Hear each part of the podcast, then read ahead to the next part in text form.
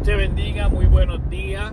Este es Miguel Lebrón del Ministerio Evangelístico Todavía Queda Poder. Voy de camino a mi trabajo, ya en breve estaré entrando. Pero quería compartir con usted algo sumamente importante. Y es lo siguiente.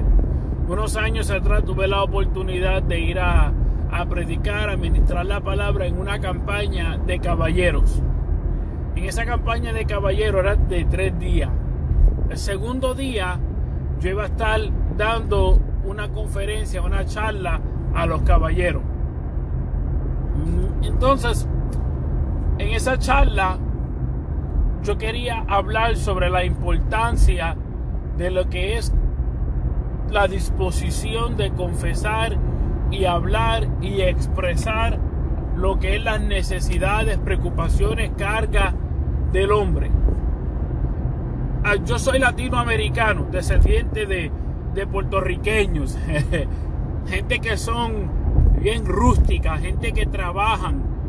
Posiblemente usted es latinoamericano también, pero hay algo de los hispanos, de los latinoamericanos, de la gente del Caribe, somos gente como que rústica, trabajadora, fuerte. Lamentablemente, muchas veces los hombres no, no saben hablar en el sentido de que no saben expresar sus necesidades. Es más, muchas veces, muchas veces ponemos nuestras necesidades al lado para atender las necesidades de nuestro cónyuge, de nuestra familia, porque tenemos que trabajar, porque tenemos que suplir, porque tenemos que ser el, el, que protege, el que cuida en nuestra familia, como el hombre del hogar. Hay mucha responsabilidad en esa posición como el hombre del hogar. Y si eres el hermano mayor de la familia, también tiende de ver responsabilidades en esa posición. Eres el hermano mayor, se espera que actúe de esta manera,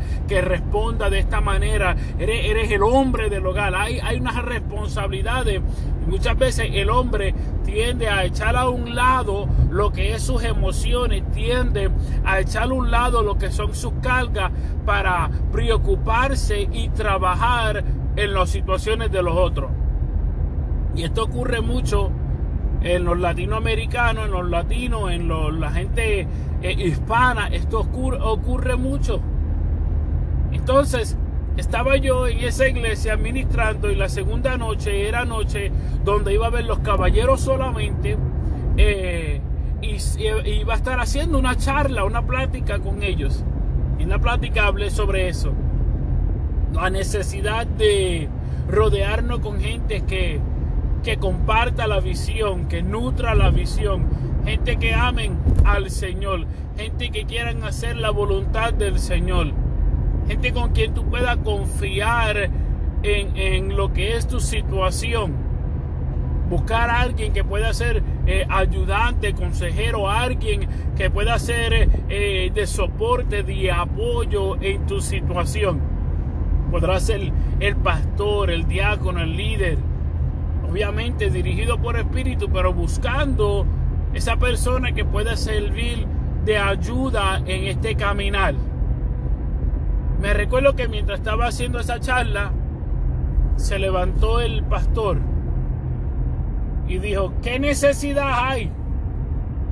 Fue la pregunta del pastor.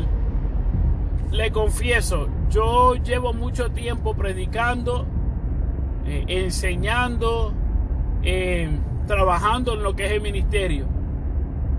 Pero en ese momento me sentí intimidado porque él es un, era, era un hombre que, pues, el tono de él intimidó. Y no solamente eso, era una persona de posición. El pastor mismo, todos los caballeros, un grupo de casi de 20 caballeros habían allí en ese entonces.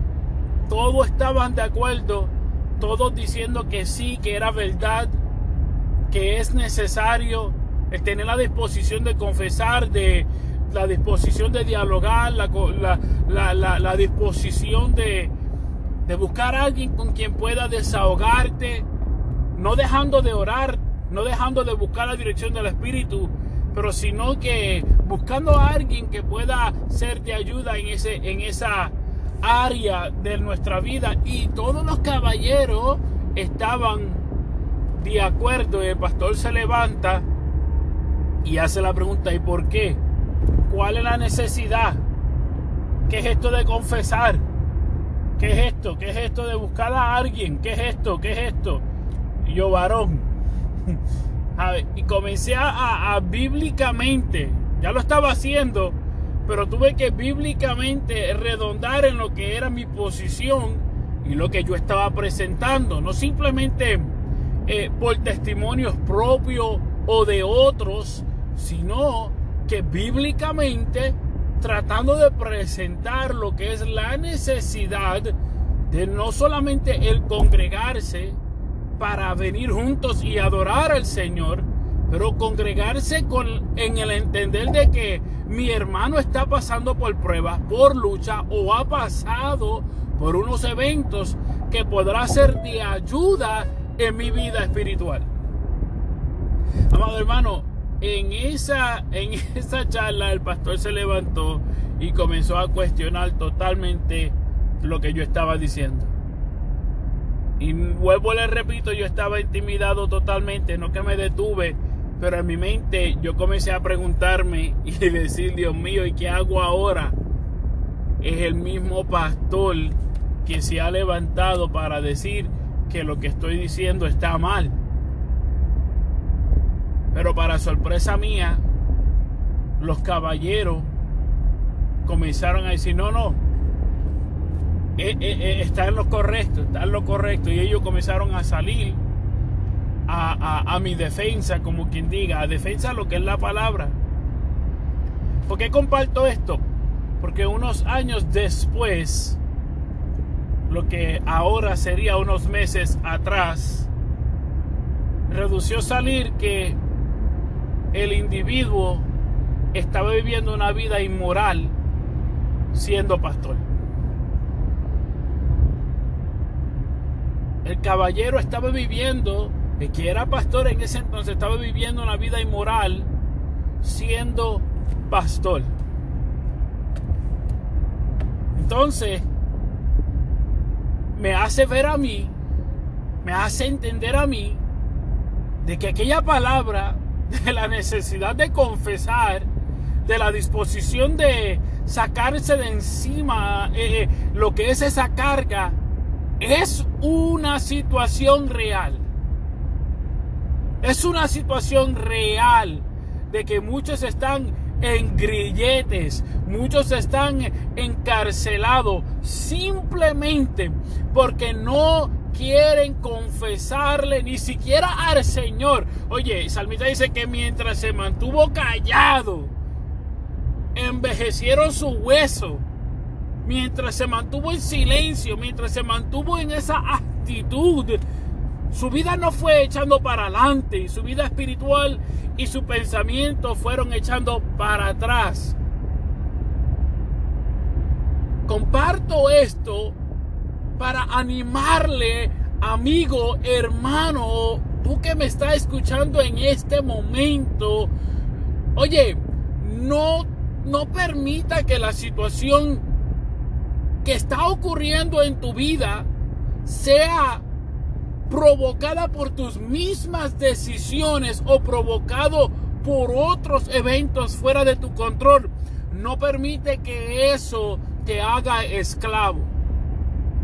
La realidad es que aquí no hay nadie perfecto y el caballero puede tener restauración pero esa restauración comienza con confesión de pecado, sino ante el hombre, ante Dios que está en los cielos. Fíjate, el Dios que todo lo sabe, todo lo ve, todo lo puede, pero está esperando que usted y yo confesemos de que estamos necesitados de Él y de que en verdad, en verdad, hemos fallado al Rey de Reyes y Señor de Señores, que le hemos sido infiel. De la misma manera que Él puede tener restauración, la puedes tener tú, no importando cuán grande, cuán pequeño haya sido el error, el evento caótico, no, no importando cuán difícil haya parecido, oye, es momento de sacudirte. Oye, este es el momento. Ve ante Dios, confiésate a Él. Te animo, busca un lugar donde se hable la palabra de verdad. Te animo, busca un lugar donde se ame a Dios de verdad, donde se ama a la gente. Únete a gente que nutran la visión de buscar a Dios en espíritu y en verdad. Yo quería compartir este, este pensamiento porque la verdad es que lamentablemente nadie habla sobre tipos de eventos así, ¿verdad? Nadie le gusta traer a la luz los, los artículos manchados. Pero ¿sabe qué? Él puede tener restauración, tú puedes tener restauración y la persona que viene ante el Señor Jesucristo y confiesa que Él es Dios y rinde ante Él sus cargas, puede tener restauración, pero no comenzará sin antes confesarle a Él la realidad, toda verdad. Oye, bien rápido, aquella mujer que estaba en el pozo, cuando fue y regresó a su pueblo, le dijo a la gente de su pueblo, he encontrado a uno que me ha dicho toda la verdad de mi vida. Toda la verdad, me ha dicho toda la verdad, no me ha encubierto nada. Pero mientras él le decía a ella la verdad, ella no la estaba rechazando. Ella estaba confirmando que era cierto y confesando que en verdad había tratado todo y no había encontrado nada que saciara el sed que tenía en su alma, pero encontró uno. Encontró uno. Su nombre es Jesús. Y lo que él le dice a ella es lo siguiente si tú entendieres quién te hablara, le dice, tú me pedirías a mí de beber y yo te daría agua de vida, agua que resalta para vida eterna. Aquella mujer regresó a su pueblo y dijo, he conocido a uno que me ha dicho toda la verdad.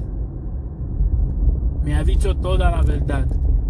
Y las acciones de ella y las declaraciones de ella eran una de confirmación y de confesión. De que en verdad, en verdad no hay de otra. Estos son los eventos de mi vida, pero sé que tú podrás cambiarlo. Dios te bendiga, amigo hermano que me oye en este momento. Éxito en tu día. Y recuerda, el llamado que hace el Señor Jesucristo es venid a mí todos los cargados, todos los trabajados, todos los cansados, y yo le haré descansar.